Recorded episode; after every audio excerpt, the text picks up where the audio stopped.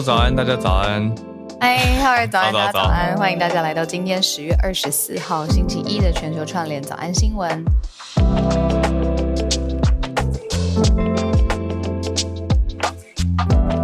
对对对，然后我要我要快速，我快速，我今天节目一开始先 shout out 一下，要要感谢诚意酒店。就是大家有一些有一些听友可能有看到，嗯，我跟小鹿之前其实都有去高雄的时候有有住的一个新开的饭店，嗯嗯嗯嗯，五星的饭店很特别，它跟图书馆是连在一起的。对，我们还没有细聊，可是因为我们各自因为工作的关系，然后刚好在台南，然后呃，在选择住宿的时候，刚好就是你知道诚意酒店又刚刚开幕，所以我们两个接过去高雄体验。对，哦，对对对对对对对，对啊，对啊。你那个时候比较早去，你去的时候是米其林刚颁布，对，两大还还没有开。然后那个时候很想去怎么说见识学习一下，但是还没有机会这样子。现在就更多服务都已经开放了，嗯，所以大家有兴趣的话可以去看一看。我真的是一个饭店迷耶，就是意思是说会很每次到饭店的时候会去欣赏呃他设计的巧思啊，或是他空气当中选择的香氛的气味啊，他的备品啊、枕头啊、光线动线的设计等等，我觉得。你觉得幸福感是不是可以被家居或者是家饰家具营造出来的？嗯，我觉得可能是因为你最近幸福感特别强烈。哪有？你那个谁谁谁，艾伦·迪波顿，他应该有写过一本书，叫做《呃建筑幸福的建筑》。他认为建筑外部是可以给人营造，用空间打造出一个幸福感觉的。然后我刚刚很好奇，就是内内装，就是、嗯、呃对内呃内部内部装潢叫什么？室内装潢，对我觉得好像也可以。给人幸福的感觉，哦、还是我最近这是一个好题目，没有没有，这是一个好题目，因为因为我我跟你的 approach 完全相反，我是觉得心态决定一切。哎，嗯嗯，就是你、嗯、你到那边的心境这样。对，可是可是我这样想会不会也太极端？因为其实环境一定也会影响感受啊。会。对，会会影响，嗯，可以综合一下，刚好，对，刚好刚好。哎，我们今天有选择社群题目吗？有的，我们有看到有一个新的社群软体，哎，来吧，跟大家聊一下。对，这个社群软体蛮有意思的。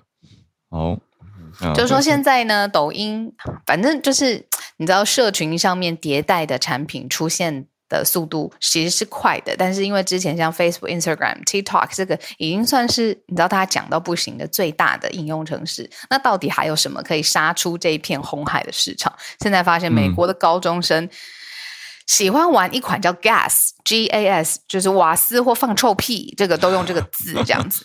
然后现在最夯的高中生用的叫做 Gas，然后是八月上架，大概下载了五十万次，现在是 Apple Store 下载第一名的。对啊，我我昨天看到消息，我就马上去试着想要下载，可是台湾这边还载不到。哦，而且它其实现在还不是还全美国可以用，它现在是美国一些州。哦，一些州，嗯，因为最早最有趣的是这一篇，我看好多好多的来源是从《华尔街日报》嗯嗯开始，等于是这个《华尔街日报》大报纸特别特别写了一个呃报道，专门在讲这件事情。因为它真的有很有值得写的，就是说在一以前，我会觉得最早开始用 Facebook 的时候，甚甚至到 TikTok，其实都是。呃，你要炫耀自己吧，有部一部分的成分是这个样，但是 Gas 这个呢，是你要去赞美别人，对，它很正面，对，你要好的逻辑，这个是而且是不具名的社交软体，就说匿名赞美，没错没错，要匿名去看你会收到什么样的正向的好意的评论，这样子，呃。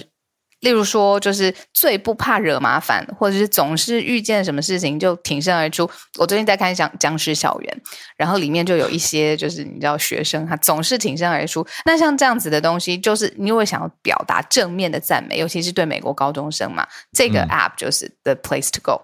嗯、对它，它很有趣，它是有一点我觉得算封闭型的一个社群，就是你要去加自己认识的高中朋友跟同学。加进你的这个联络人清单之后呢，他就会开始问一些问题，比如说，呃，以下四个选项，Who do you secretly admire？就是哪一个你默默的在爱慕？那你就点下去以后，那个人他就会收到说某人帮你加了，等于某人 fuel up your gas，然后或者是呃，这个问题可能会是说，呃，Their smile makes my heart melt。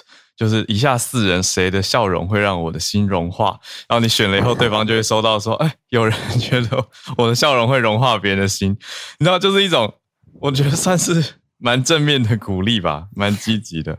讲到这个笑容会融化这件事，呃，你的笑容会融化，我这边要讲一个，这是语言上面的差异嘛？就是呃，我们很少会在用中文，或者是比如说跟身边朋友的时候讲说：“你的笑容融化了我。”对吧？会当面讲啊，有一点。A little bit too much，这样子，我觉得有一点点。嗯，还是我比较害羞。可是我发现美国人很会用这种类似的词，就是嗯嗯，很浪漫。然后当然就是也会有一点点，呃，我自己会觉得哇，很很多的小夸张。对他们不怕，对我只是想要就是讲出来这件事。嗯、对，小夸张，我觉得这个文有点文化文化上的差异。对，嗯，哭题。好了，现在八点零九分。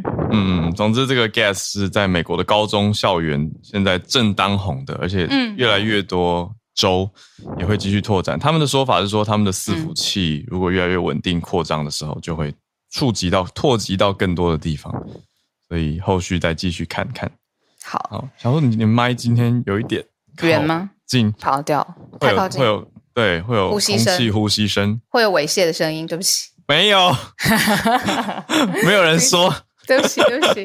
好，那个今天我真的呼吸声比较大声，因为呢，我整颗心。Oh. 不是，我都悬在第一题啊！我马上要跟大家聊了，真的哦。第一题我想法太多了，好，立刻聊。好好，我们先讲今天的四题是什么？今天第一题就是要讲胡锦涛看起来是被人从二十大直接架走，到底发生什么事情？嗯，好，就是二十大，好，待会来讲这一题了。二十大在前两天闭幕了嘛，礼拜六的时候，但是这个外媒拍到的 AFP 拍到的画面让大家都震撼。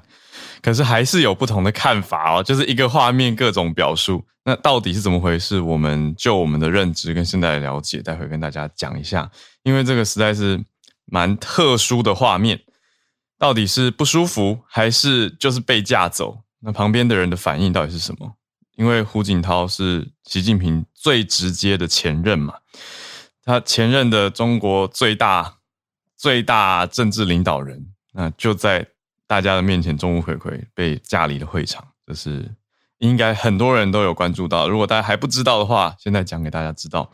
第二题则是美国这边，嗯，有一个空降部队叫做一零一空降部即将要部署欧洲。第三则在英国的消息，英国出现了史上任任期最短的首相嘛，就是 Liz Truss 特拉斯。那现在接任的会是谁呢？开始角逐了，左党正在角逐党魁，但是新消息是非常新哦，前几个小时前而已，是 Boris Johnson 他要退出这一次的角逐。最后一题则是加拿大正式禁止手枪买卖了，跟他邻近的美国做法不同，我们待会再多聊一点。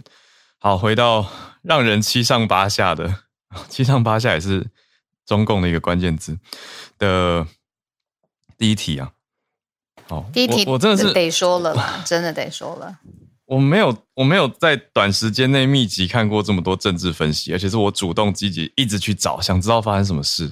因为真的太不寻常了，然后也因为大家现在都很聪明，嗯、所以你如果给我一个前白，看起来就觉得铁定有事的。解释，大家就会想说：好，那我们来想想看，到底发生什么事情，合不合逻辑跟常理？那我的想法跟分析的想法，或者社群上面的想法一不一样？我觉得这样切开好了。嗯、我先大概用口语讲一下，就是呃，到底发生什么事？从 video 上面我们会看出来，因为后来他有很多不同的想法嘛，我待会也很想听你说。嗯、所以前半部呢是说，现在呃二十大就是呃中共二十大。闭幕会议这件事情是全世界的媒体都很瞩目的。前任的领导人胡锦涛，他在一个特殊的时间点，但这个时间点我们在讲，就是被要求离场。我觉得这个应该是一个很中性的字眼，因为在画面上面是可以看得到有一个工作人员是呃，在有一点要把手呃扶着他的手臂，我不说是搀扶还是拉他这种的，我不讲，就是让他要带离开会场。嗯、那他在离开会场之前，他做了两件事情。他七十九岁嘛，然后他一开始呢、嗯、是先拍了啊、呃，跟习近平，因为他就坐在习近平旁边，他跟习近平说了一句话，习近平点点头，然后他接着呃又拍了李克强的肩膀一下，嗯嗯。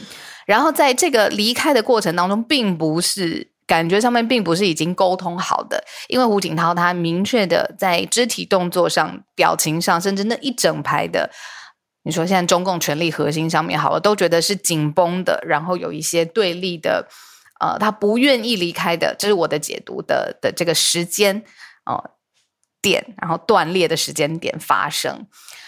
那这样子，全世界的媒体在捕捉的时候，新华社马上就做出了一个报道，说胡锦涛他是因为身体不舒服被护送离开会场的。但是呢，这个 video 已经在全世界真的不夸张疯传中，留下一堆的疑问跟问号。嗯，太多问号了。因为如果身体不舒服，为什么全场要停止议事的流程，来专门等一位身体有一点不适的与会人员？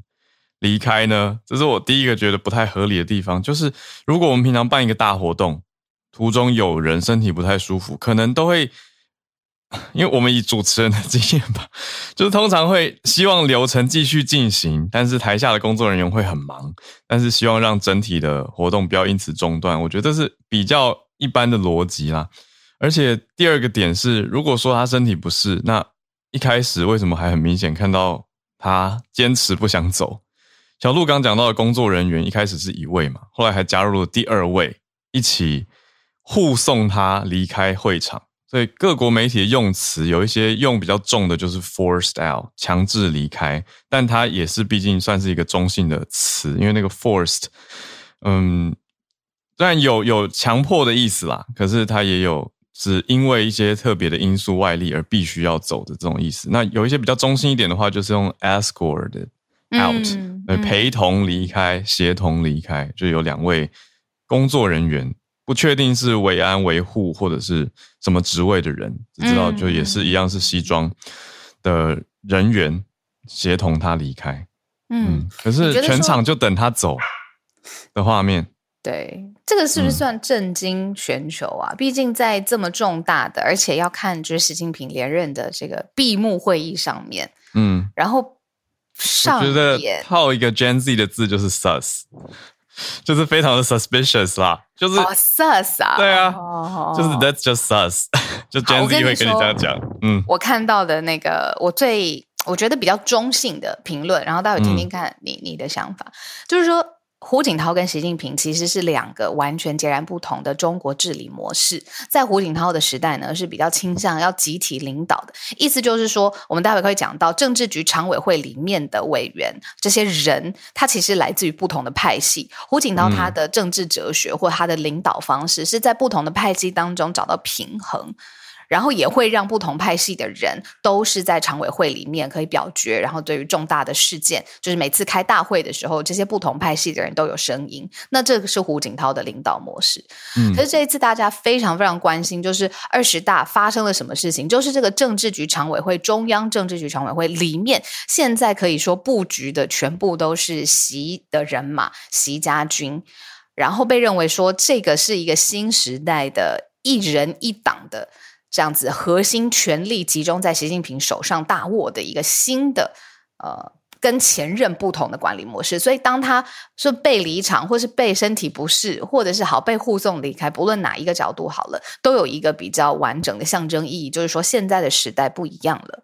我跟你的前任，就是前任领导者，不是在同一个状态下面要领导现在一个这么大的呃国家，也不是在同一个状态上面领导政治局。常委会，所以这个是我觉得我看到也比较中性，我也很买单的一个评论。那你的想法呢？嗯，我看的是接下来会让人担心的的点啦。应该说，他离场的画面呈现出来的气氛实在是太诡谲了。有兴趣的听友可以再去看一下，自己有自己的判断。我我比较担忧的是接下来的发展，因为这一次状状态看下来，嗯，胡锦涛这边是过往。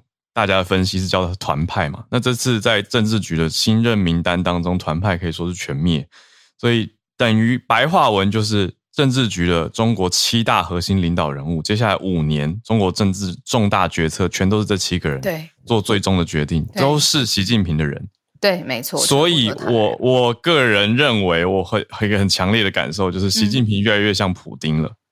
嗯、哦，对，就是帝嘛，称帝。帝的意思就是所有的权力集中在他的身上之外，他在位的时间也不容容许受到其他派系的势力挑战。不要说派系好了，或其他的意见或其他的权力挑战。嗯嗯，对。所以光是这个我就已经很害怕，就是值得担忧。嗯嗯这担忧，因为接下来的这五年，下一次的二十一大之前，到底会发生什么事情？而且二十一大之前，他为了巩固权力，可能会做哪些事情？嗯，会不会包括要台湾有关？如果如果二十一大继续连任，说不定还比较稳定。但如果二十一大不连任的话，我自己心里就会觉得，所谓的 legacy 会不会就是要收复台湾？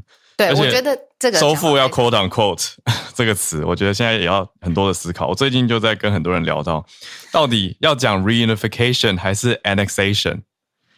哦，对不对？不一样哎，这个字眼也不一样。对，因为在跟外国人聊天的时候，如果谈到了 reunification，他们心里想的是 reunite。对，那你们之前就是一起的。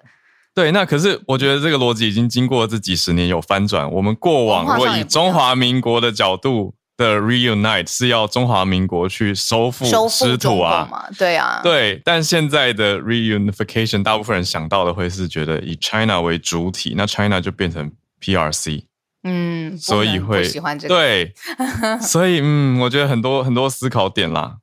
对，那而且我觉得有一个点是我跟朋友聊到这个话题的时候，有的人会很排斥、欸，诶就是担不担忧接下来、哦、这件事情，对对，我就觉得这个有点逃避吧，就是。可是我很理解这个，因为他谈了，对于也聊不到什么，对不对？市井小民来说，很难有什么结论。对我担忧也好，或者是我 beg different，就是我不认为这样子也好，那又怎样呢？现在会觉得说，好，我们的确可以谈论一下这件事情，可是我也不能够做什么来捍卫自己的国家。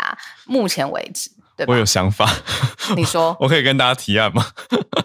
好，我个人有一个强烈的想法，我觉得，我觉得大家要保持全球的串联。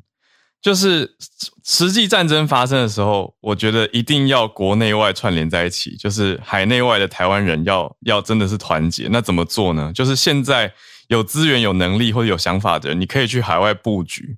就我觉得大家不要一刀切，就觉得说哦，你出走你就是怎样怎样，而是有的人，比如说你可以安置。你有能力，你安顿你的长辈在邻近的国家，可能最近可以布局自产或者学外语。我我哦，没有没有没有，我是说要预备嘛，未雨绸缪嘛。啊嗯、我觉得要准备啊，因为要不然你你现在突然如果说什么两年内要搞定或一年内要搞定，到时候就很赶了。所以。关于这个时间点，我有一个想法，就是我也是听，又会有人批评我，嗯，不会，不会，不会，这是这是考虑他自己，他在想，我不能是未雨绸缪。但我要强调的是，我我是、嗯、我自己是要留下来作战的人，因为我希望可以发挥我们网络串联的力量，还有语言能力，就可以把资源，因为在海外的人可以把钱跟资源挹注进来，对不对？对，可以去去 lobby 这些事情，所以我觉得都很重要。到时候就还是开串联哦。一定要啊！就一定，我们这样讲啊，预备预备，对不对？不论怎么样，每一天也都有串联啦。我那天是听到说，我觉得台湾，他认为好像一个学者分析，智库学者分析说，至少会在安全五年，至少非常至少，我也是在想，推算出来呢？嗯，他需要就是呃，如果他在五年之内，假设对于习近平来说是。收复台湾是他的最大的政治呃成绩单好了，嗯、那他二十一大的时候都如果那个时候都已经收复台湾了，那到底有什么样呃对于政治局常委来说有什么样的诱因让他继续连任呢？嗯，那个是学者分析的想法。可是你刚刚又说，就是七人最最重要的关键表决的七人也都是他掌握的情况之下，嗯、那真的未来不可知。可是。以乌克兰来说，在国际上面也好，或是呃观感上面来好，是帮助会帮助自己的人嘛，对吧？对，台湾必须要会照顾自己。那 这个是我们从乌克兰战争当中看到的一个核心。嗯，然后还是有一派观点会说，那就不要挑衅中共啊，然后 还有一派观点说都是美国在旁边煽动，我就觉得 现在还吵这些，好像不如思考一下我们怎么样继续维持国际的串联跟自己的实力，好像比较重要。嗯嗯、我这是我的观点，那当然大家可以有不同的想法，但但对，以上是我的想法。但我的意思就是说，一定会有人想要留下来，一定也会有人要出去，那两种人都需要，大家不要互相觉得。好像什么逃了，或是就是分两国，然后自己都还在，那不是就自己先打了吗？对啊，对啊，所以大家应该是要往这个角度去思考，而且大家情况本来就不同。哎，其实今天根本应该就选这一题就好了，因为我跟你说，我看到一个这个，我实在太好奇，到底谁敢去架走胡锦涛？然后，所以我一直我跟你说，我在推特上面或者是在网络上面，我都在看那个人的脸，然后他有戴口罩嘛？但是我，我看的重点真的不一样。我一直在想，这个人我看的是旁边擦汗的栗战书在擦汗，还有王沪宁把栗战书拉住。对，然后我也看其他的人，包括李克强啊，就是翻翻那一排的人的这个脸色。那我后来看到这个，因为这个中途离场的画面太震撼了。其中一个人呢，他的名字是中共中央办公室的副主任，叫做孔少迅。嗯，他的这个少迅算了，好，他的顶头上司上司这个名字要记起来，叫做丁薛祥。他是一个最新出炉的政治局常委，就是大家会一直说哦，他跳级，然后非常非常强悍，然后就一口气进到了政。政治局的核心，嗯，也就是说，现在新班人马下面的子弟兵把胡锦涛拉走，是这样子的逻辑。对喽，哦，好，好，真的是这一题可以再 再延伸，但是我们剩下五分钟要讲，我们就是三十秒把一则新闻讲完。好，第二题，好，一零一空降师部队，嗯，美国的美军，呃，美军的空降师，美军有一个部队要到。欧洲来部署，对，对，就是针对乌克兰的防卫。嗯，因为现在乌克兰要反攻了嘛，那俄国反而因为它的资源的问题，发布了更多的发射更多的飞弹，还有攻击，特别是能源的设施，所以呢，基辅就开始实施部分的分区限电。当然要做好一些准备，这样子。那所以有一个特别的名字哦，很很豪气，叫做“嚎叫之鹰”。嚎叫就是发出声音的那个嚎叫，鹰就是老鹰的鹰。嗯。这个呢是美国一零一空降师，他们现在已经在欧洲进行部署了，准备呢就是要帮助乌克兰反击，并且跟俄国来。呃，就是对峙啦，一战这样子。那这个包括了总统乌克兰的总统泽伦斯基也说，现在俄罗斯攻击的范围是非常非常广泛的。那所以呃，基辅的实施分区的限电，然后。也看到美军有呃迎来帮手，可是呢，这个美军一零师一零一空降师为什么这么厉害呢？是因为他不轻易出动，上一次出动之前已经是八十年前了，都是、嗯、呃最军方最厉害的，比如说准将上上校，然后呃战斗队，然后呃有一部电影叫《Black Hole Down》黑鹰计划，嗯，对，就是那种直升机很厉害的直升机，现在已经前进北约的最边界。哇，这重大！对呀、啊，嗯，这很重大，就是美军终于出现了。那现在还没有直接进入战争，可是出动就是一个大家的看点，也会蛮紧张的，也会关注这个这个区域继续的发展状态。嗯、然后我刚刚有看到在聊天室当中，大家其实对于这个空降师是很、嗯、很很很很有兴趣，而且也很有了解的。所以啊、呃，如果你也是军事迷，可以在网络上就是聊天室上面跟大家一起聊一聊。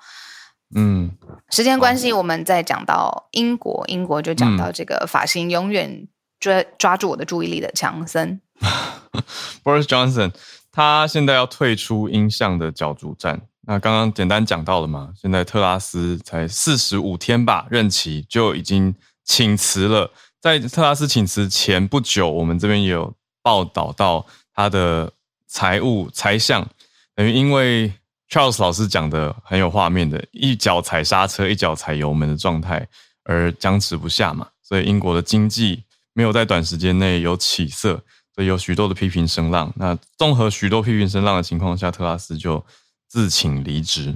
现在就在讨论英国首相的热门人选到底是谁。目前看下来，嗯、本来是 Johnson 要回锅，再来是 Sunak，Sunak 就是之前在跟特拉斯选的这位啦，Rishi Sunak，对，好像。现在剩下 Sunak，因为 Boris Johnson 他要退出选战，嗯，这位苏纳克呢，跟 Boris Johnson 是一样，是属于英国的保守党。那他之前呢是财政的首长这样子，那现在是呃保守党的热门的人选。那同时他也希望就是在党魁保守党的党魁这件事情上面呢，也占了上风啊。不过 Johnson 就是 Boris Johnson 怎么说呢？他今年才五十八岁，所以算非常非常年轻。那他是上一任的英国首相，然后也是在外交上面。呃，有长足的政治经历，然后曾经担任伦敦的市长，所以他就算是不是回国选首相，他接下来在党魁上面的讨论声浪也是呃一直还有政治影响力的。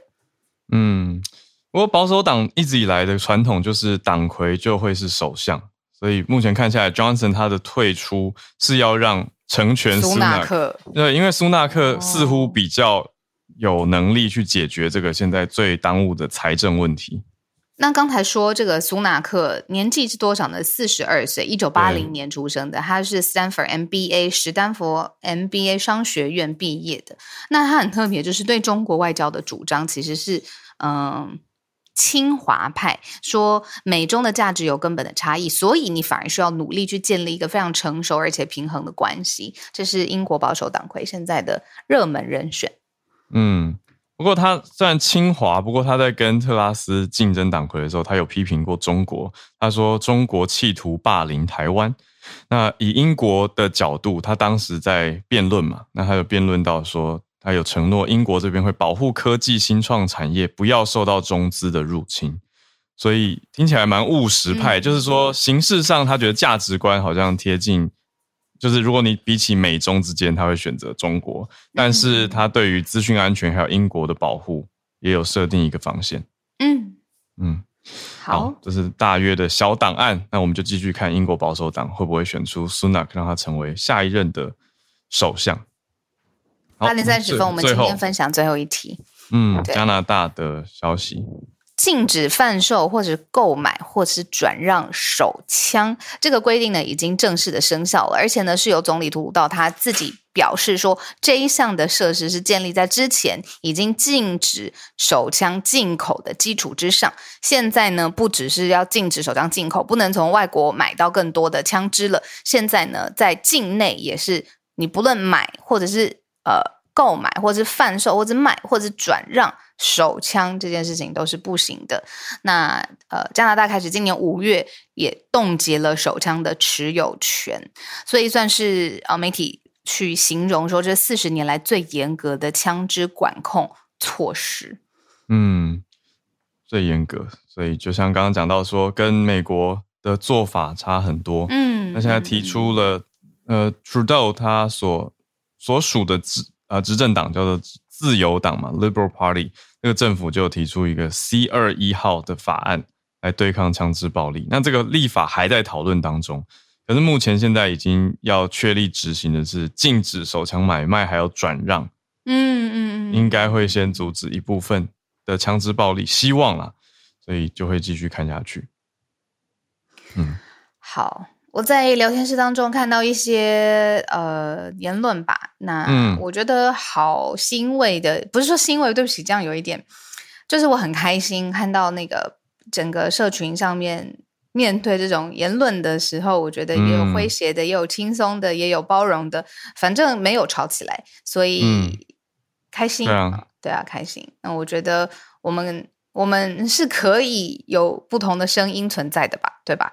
是啊，这毕竟我觉得这就是我们不一样的地方。地方对啊，没错，所以没错。All right, all right. 嗯，哎，刚才我看到一个很好的留言，跟你分享一下，是 A 雅说的，嗯、说英国啦在说英国特拉斯这一件事情，你要旋风式的开始结束，所以凸显了现在真的需要一个有财经或财政方面的专长的领导人。嗯嗯啊、那刚好就是苏纳克，他就是前财相嘛。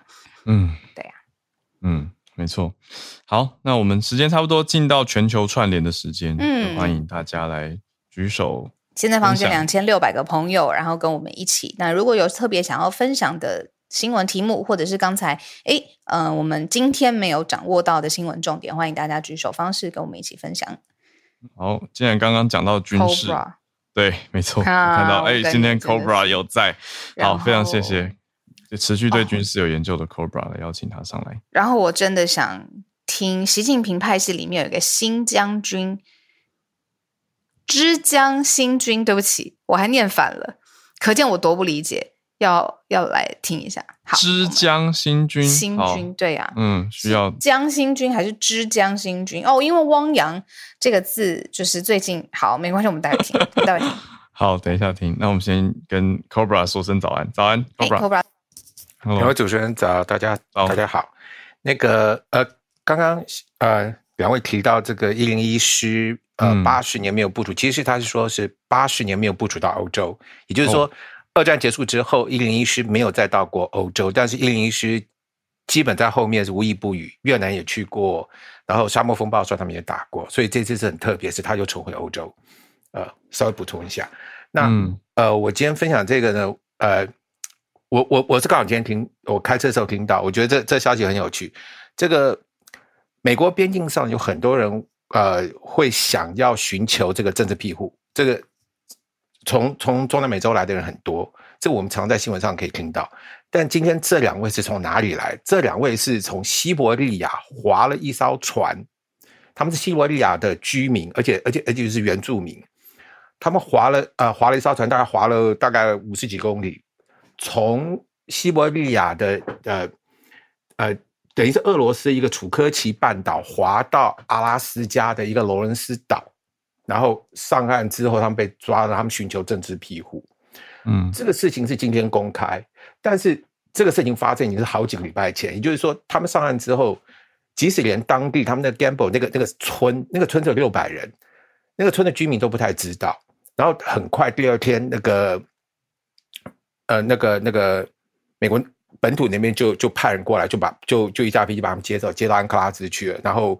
然后就开始询询问的过程，就是所以那边很少人知道说，居然有两个俄罗斯人划了个船，通过海象非常恶劣的白令海峡，嗯，跑到美国来寻求政治庇护。而寻求政治庇护原因是因为他们很害怕，因为普京现在正在对，尤其是这个少数少数民族区域进行征兵，那他们很怕被征到征调到这乌克兰去打仗，所以他们就包包捆捆。这两位都是男性啊，那就就跑到美国来，所以我觉得这个是，呃，我们最近听到很多俄罗斯人因为这个征兵的关系、建立的关系，呃，纷纷离开俄罗斯。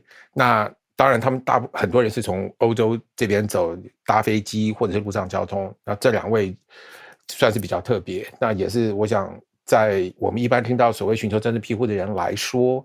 呃，也是一个从一个蛮特别的地方，通过一个蛮特别的手段，然后到美国来的。那这个就是我很简短的跟各位分享，谢谢。嗯，谢谢 Cobra。好，那我们来继续串联到朱小汉。朱小汉可以给我们介绍一下什么是枝江新军，然后还有你看这一次这个闭幕，你的感觉？嗯，好。哦，好的，这个先先跟两位说一声早安啊，这个大家也早安，嗯，那个 就是枝江新军，枝江其实指的是这个钱塘江啊，因为当时福这个习近平他发迹其实是在这个浙江和先是福建，然后是浙江这两个地方啊，在浙江是他就是有点像浙江派，算是他的核心的派系。啊，当时他在浙江主政的时候，因为这个就是他曾经发表过一个评论的，就是在报纸上评论的这个系列，叫叫做《枝江新语》。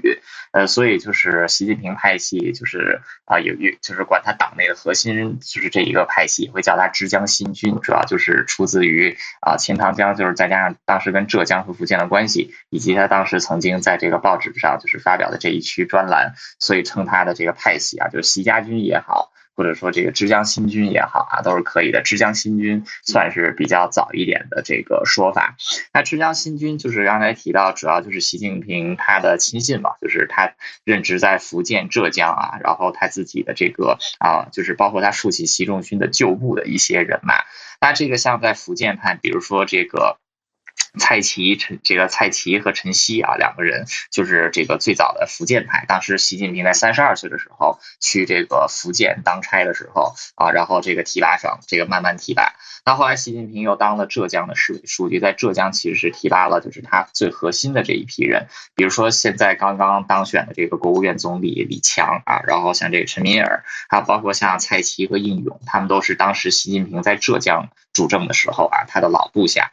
呃，除此之外呢，就是这个习近平的父亲习仲勋啊，当时他是邓小平时期的这个中共的八大元老之一，而且是这个势这个势力相当大的一个啊，所以他也有一些自己的门生啊，现在也有很多的门生成了这个习近平手下的人马，比如说像王沪宁、韩正、丁薛祥啊，然后杨洁篪，还有军队当中的许其亮和这个张友侠，呃，这群人其实都算是他老爸的这个旧部啊，还有这个门生派系下来的啊，另外就是。还有一些就是当时习近平也曾经简短的这个主政过上海啊，所以又有一小批人就是其实也是从上海出来，但是跟前面的名单有重复啊，比如说像王沪宁、韩正、丁薛祥、应勇，还有杨洁篪，都是从这个上海出来的。那这些人都有一个共同的特点，就是跟习近平的关系极好，就是都是之前曾经共过事，而且合作非常愉快啊，基本上都是习近平之前的下属。呃，比如说现在的这个党内二号人物李强，李强就是这个浙江人啊，他。是在二零零四年的时候成为了这个习近平的秘书啊，机要秘书，然后就一路是这个直接从浙江就跳到了这个，就就往上跳啊，就是坐着这个直升机啊往上飞，那所以就看得出来，习近平身边这一群人其实就真的跟。就是习近平变得越来越像普京，就是他身边的这群人是非常听他话的啊。但是身边有一群特别听自己话、不愿意跟自己讲真讲真话的人，对于这个独裁者来说，其实是非常危险的，因为他就跟现实脱节了，就是跟这个啊普京还有之前的诸多的独裁者啊，其实都很像。啊，另外也看得出来，就习近平他用人不看这些人的能力啊，而是主要是看这些人对自己的忠心程度啊。当中最典型的一个就是陈希啊，是不是政治局的常委，但是已经。进到这个政治局这个委员了。呃，陈希是习近平在清华读书的时候的好朋友。那陈希之前也是主管宣传工作的，他之前任职的只是在主管清华大学的这个工作。那后来习近平进入中央，就是当了总书记之后，直接把这个陈希给调到了这个全国主管全国的这个宣传。那这个啊，组织宣传。那原先就是他只能管一个大学，现在让他管理全国啊，这个就是在历届的这个组织部的这个啊最高官员当中，都算是这个最奇葩的一个啊，就所以看得出来，习近平用人的这个。样子，呃，所以就是看到这个，就是怎么说呢？呃，原先中共就是在邓小平建立起来的，都是一种就是党内各个派系就是各自守住自己的地盘，然后互相合作啊，共同为这个本党发展而努力啊。但现在完全就回到了毛泽东那那个时代吧，就是已经不是一个党在这个就是呃寡头执政了，变成了一个这个独裁者。呃，所以就是我觉得改革开放啊，邓小平，然后这个呃，就就是邓小平胡这个邓小平。平，然后江泽民、胡锦涛，改革开放就是废除领导干部这个终身制，然后这个进推行一定的党内的开放啊，这个就是党内派系的包容啊，到现在基本上全部倒退了。呃，所以就是作为从从，毕竟我也是从中国出来的，呃，就觉得这个改革开放四十年啊，改革开放改到最后啊，居然是文革二点零，呃，所以也是觉得这个 有些时候真是觉得自己好像呃不是生活在二十二十世纪啊，没有经历过的那些事情。搞不好还真能啊亲身经历一回，嗯，就是这样。谢谢。这个结论好，谢谢朱小汉。好，那我们 连到一个很不一样的主题哦，看到一个从日本开始出来的产业叫做 VTube。呃，我要谢谢林师，他邀请我前一阵子去看同人展，嗯、我觉得学习到很多。过去比较不认识的同人这件事情，还有动漫相关的延伸，这个产业很大哦。对，刚、嗯、好在说产业多大。林氏早安，哎，浩然早，小鹿早。呃，对，那这是应该上个礼拜三、礼拜四从韩国的一篇报道，他来讲说，从演艺演艺经济从这个真人转到虚拟，那在这之中创造了一位年轻的亿万富豪。那呃，他就在讲说，AnyColor 这间公司。他在呃，是现在这个就是股市环境不并没有很理想的状况下，他从六月的 IPO 到现在，呃，股价成长了八倍，那现在市值大概是二点五 billion 美金。那呃，其中创办人他天桥呃天桥路是他的这个呃，因为持股的关系，所以他大概呃收收入大概是呃，应该说财持有财产大概是在一点一个 billion 这边。那呃，这篇报道他在讲的是说，呃，传统经济它，呃，传统演艺活动它如同像是呃杰尼斯啊，那这些或者是它下面有阿拉西啊、Snowman 这些组织，那它可能在日本它是有它的一个市场规模，但是它通常到了海外之后，它可能并没有办法，就是呃像它在日本那那样有那么大的粉丝。那当然，另外考量是说，因为是真人活动，它其实也存在着一些成本，就是说你可能举办演唱会会有一些成本这样子。那呃，Anyhow 的这个公司，它就是做 VTuber，那它 VTuber 透过这个实况还有贩卖周边，那它是少数能够在 YouTube 上面创造获利可能。那透过包含着这种 YouTube，因为它是跨国跨国的直播，那它可以做 Super Chat，直接马上有点像打赏的这样子。动作，那还有周边的贩售，那他走向世界。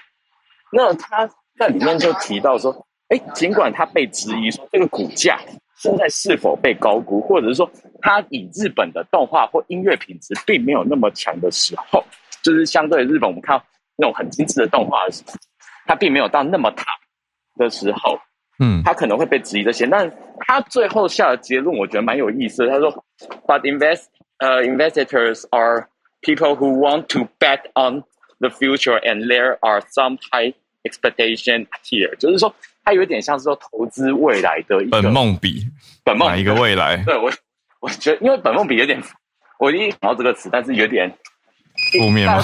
对对，大家对本梦比有点负面，我不太敢讲啊，对，因为怕被粉丝们打，怕怕被粉丝们追杀。那我稍微补充一下，就是上面是我讲这篇报道，那呃，再来就是说。稍微讲一下田角路 Anycolour 的这个公司，它其实我们最早如果看到一些虚拟人物，像我们最早在呃苹果动新闻，它可能是用动捕服，嗯嗯、就是它你可能要穿上那个绿绿的上面动态捕捉的衣服，对对对，嗯。但是呢，其实有个东西横空出世，就是 iPhone Ten。对，从 iPhone Ten 开始，它有的这个我们那时候开始印象中最厉害的是 Face ID 还有 Animoji。那其实就是有点像是从 Animoji 这个功能开始，他发现说我其实可以不用到动捕服就可以捕捉到真人的一些影一些动作。那通过这样子，呃，田角鹿他在大学的时候，他是找到田大学的，那他就已经开始着手相关的一些开发，那他就开发了自己的 App。那本来可能要上市，我记得是没有没有被公开出来，但是他发现说，哎，我这样的技术我可以。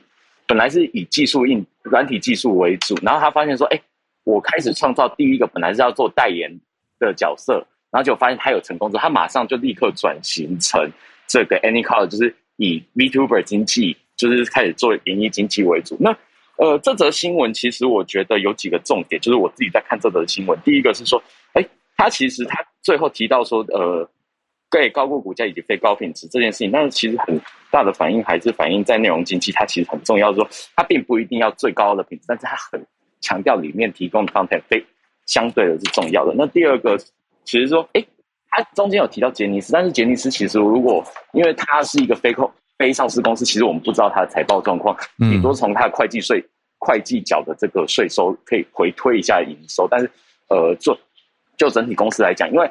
呃，老实讲，通常译文产业它并不会成为上市公司，这个是蛮常见的状况下。那 Anycolour 也是少数能够让我们窥探到这个产业的实际财务结构。嗯，对。那那现在另外一个就是说，它的内容现在 VTuber 的大部分内容还是多集中在杂谈，就是呃谈话、实况游戏，然后歌唱，大部分还是娱乐应用。那实际上，它要开始真正能够提出扩充应用，就是说这个东西还不太确定。那另外一个是说，呃，虽然说它是，它虽然说它股价成长八倍，从 IPO 开始，那如果是从它股票正式上市六千块到现在一万二的，大概是成长了八，大概快一倍左右而已。那呃，其实，但是这个是从六月到现在，其实才过四个多四个月，其实整个中长期的股价表现，其实我们还不是很清楚它未来会怎么表现呢。另外一个它的影响可能就是后疫情时代，因为它其实。呃，我认为是很大部分得益于在疫情时代，其实大家会用 Y YouTube 当做是娱乐的一个呃需求选项。但是过了疫情时代之后，它会有什么变化？我们不知道，我不敢说保证它是好或是坏。对，那如果从它是财经报道，但是说你要做股票投资，我不一定那么建议说，哎，在不了解这个情况或它后续的发展的情况下去直接买进这样的股票，这个是可以再讨论的。嗯嗯，对，谢谢林我可以用一般大众的话 补充一下 VTuber 跟 VTube 是什么。嗯、好，我先把林氏的麦克风麦对，因为有一些背景声。嗯，因为我自己因也感谢林氏的邀请我去了这个同人展，就看到很多喜好，因为同人的概念它其实就是喜好任何一个东西，喜好对？一起做，或者是你自己出版。对，你自己整理跟出版，哦、那其实它就是这种同人的概念。那我也在这边看到很多 VTube 相关的东西，才引发我的兴趣，我再进一步去了解。呃，白话文讲就是 VTube 的背后有一个真人配声音，但是大家看到的画面是像是二 D 的动漫的感觉，这样子的角色，所以才会搭配到我们刚刚讲的 mocap 那个动态捕捉。比如说，我如果有一个所谓他们的词叫做 skin。就是皮的话，我看起来可能会是一个动画人物，但是大家听到的是我的声音。可是我声音当然我可以再去演绎嘛。那就像刚刚讲的，可能是一边打电动一边跟大家聊天，一边唱歌等等。那，目前我看到很知名的 VTuber，它就是一种 Virtual YouTuber 的概念啦。因为大家普遍不知道这些 VTuber 背后的所谓中之人，就是那个真人到底是谁，而是会看到这个所谓的皮。就是这个表面，比如说大家如果有兴趣的话，我觉得大家简单搜寻 Gura，就是现在英文界最知名的、全球最知名的 VTuber，就是去看代表性人物，你就会大概比较知道一个产业在做什么。它全球有四百二十二万的订阅人数，它是一个鲨鱼女孩的造型，它全名是叫 Gaoru Gura，就是呃 Gaoru Gura。就是用英文念的话，所以简单补充给大家。因为我自己是做了一些功课，还有去现场看了以后，才越来越了解。以前就是听过嘛，可是没有真的去看过。哎，那这个市场它的延伸性就是什么呢？就是就算你没有在演绎的当下，嗯、你的这个图样也可以授权。嗯，你的这个样貌可以去演动画，你的样貌可以做成贴纸，你的样貌可以做成周边商品，可以很大量快速的贩售跟复制。嗯，这是一个很大的商机。对呀、啊，好，嗯、谢谢林氏。然后我们对于同人的概念，那接下来 Eugenia 要讲的是跟呃安眠药有关。我自己非常非常嗯、呃、想了解，因为我的、嗯、我我也可以跟大家分享，就是我的母亲她其实也需要靠安眠药的助。帮助，可是呃剂量跟呃到底是哪一种类型，他都会很仔细的跟他的医生讨论过。那我想要知道，就是睡眠现在在台湾到底发生了什么样的事情？Eugenia 早，早安，呃小鹿早安，好早安，大家早安。那就是会就是呃让我引起就是我要去了解睡眠这相关议题的这个是其实是呃今年的三月十八号，其实是呃我们有世界睡眠日诶。那世界睡眠日就是要提醒大家说，注重那个睡眠的健康。那因为刚好最近又看到了，就是那个新闻说，诶，台湾人一年吃掉九亿颗的安眠药。那所以就想说，可以借着这个新闻，再把相关的这些资料跟大家分享。那这个是健保署的一些呃统计，那他的他是说，台湾人大概呃每五个人可能就有一个人在用药。对，那呃，另外，如果是根据那个睡眠台湾睡眠医学会的那个统计的话，是说，呃，如果是慢性睡呃失眠的台湾人呢，大概是呃有十分之一的人，对啊，嗯、然后那另外就是我们再从另外一个地方去呃看我们台湾人睡得好不好，就是呃大家有那个。戴智慧专那个智慧型手表嘛，那呃智慧型某一个智慧型手表，它就是比较了它的呃亚洲地区的用户，然后它是用深层睡眠的时间来看大家睡眠的品质好不好。那睡眠品质亚洲地区最不好的是印度，就是深层睡眠的时间最短，嗯、然后再来是那个菲律宾。然后，那如果台湾的话是第三名，就是睡的第三不好这样子。对，那刚刚讲的是呃台湾亚洲，那再来就讲如果是全世界的话，那全世界的话，其实它是用睡眠障碍来，就是说这个睡得好不好这件事情。然后全世界睡得不好的人，大概是有。呃，百分之四十五的人口，他们都因为睡眠品质，呃，睡眠障碍影响他健康跟生活品质。那他们有去统计原因。那像失眠是百分之二十，然后另外一个是睡眠呼吸中止症，是百分之十五，然后还有一些像打鼾、药物滥用这些综合的因素百分之四十，然后嗯嗯其他这样子。好，那我介绍一下什么叫睡眠呼吸中止症。它是嗯，对，它是反复性的呼吸暂停，然后是长达十秒，而且每小时至少发生五次，然后就会造成间歇性的缺氧。哦、嗯，那这这样就有可能是睡眠呼吸中止症。然后这件事情其实很多，大概有九成的人，他可能诶其实有受到这个睡眠呼吸中止症的影响，可他不知道。对，然后有一个就是睡眠呼吸中止症的国际自评量表，它总共有八题，所以我这边很快的念一下，大家可以稍微自评一下。就是说，第一题是说你会不会大声打呼，那就是大声到你门关着也看得到，或者是呃你的身边的人会被你吵醒。然后第二题是白天常常觉得累、疲倦、想睡。然后第三题是有人发现你睡觉的时候停止呼吸。第四题是有高血压吗？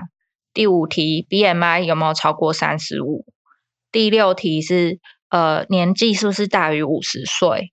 然后再来是第七是颈围，就是脖子脖子的那个就是绕一圈有没有大于四十公分？嗯、然后第八题是呃是不是男性？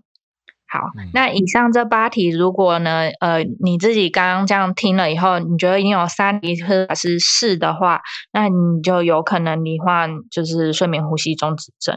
那如果有五题回答是的话，其实是暴露在这个已经罹患睡眠呼吸中止症的高风险当中。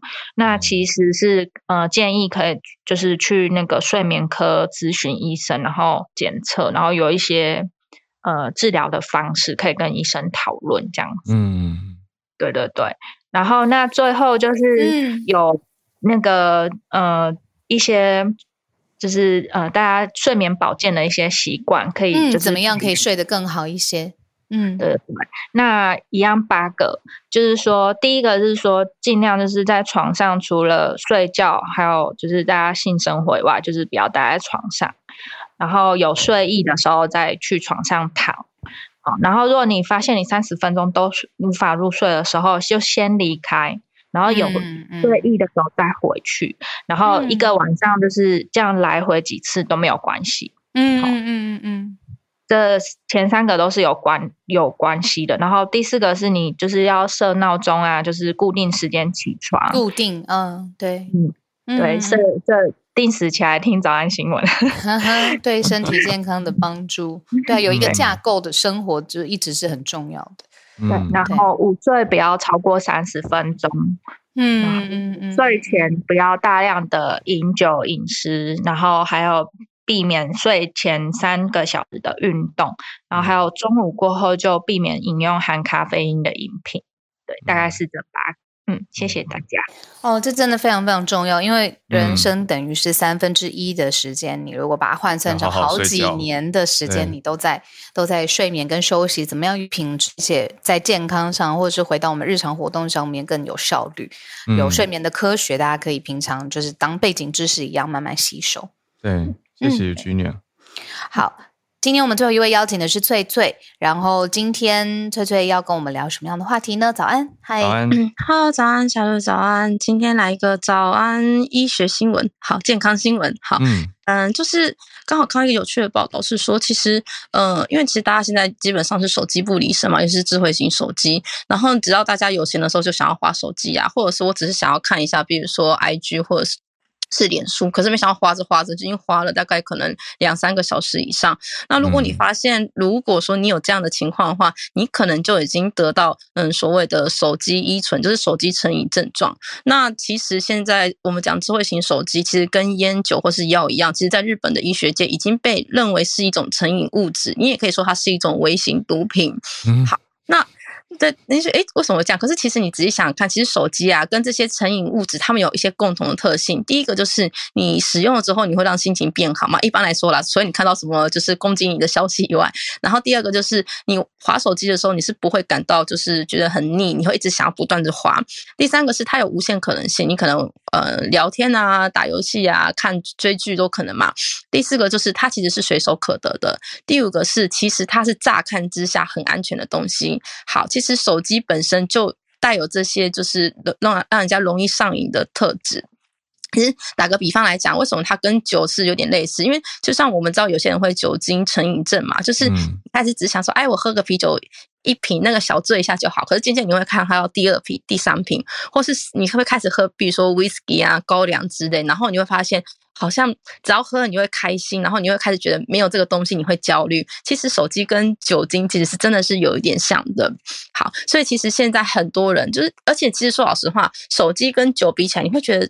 手机是我们平常就是你太多事情都需要用到手机，所以你会觉得它它就是一个很重要的东西。可是酒这种东西，你会觉得就是我们会有点比较有点负面的印象啦。所以其实现在最可怕的就是所谓的手机成瘾症。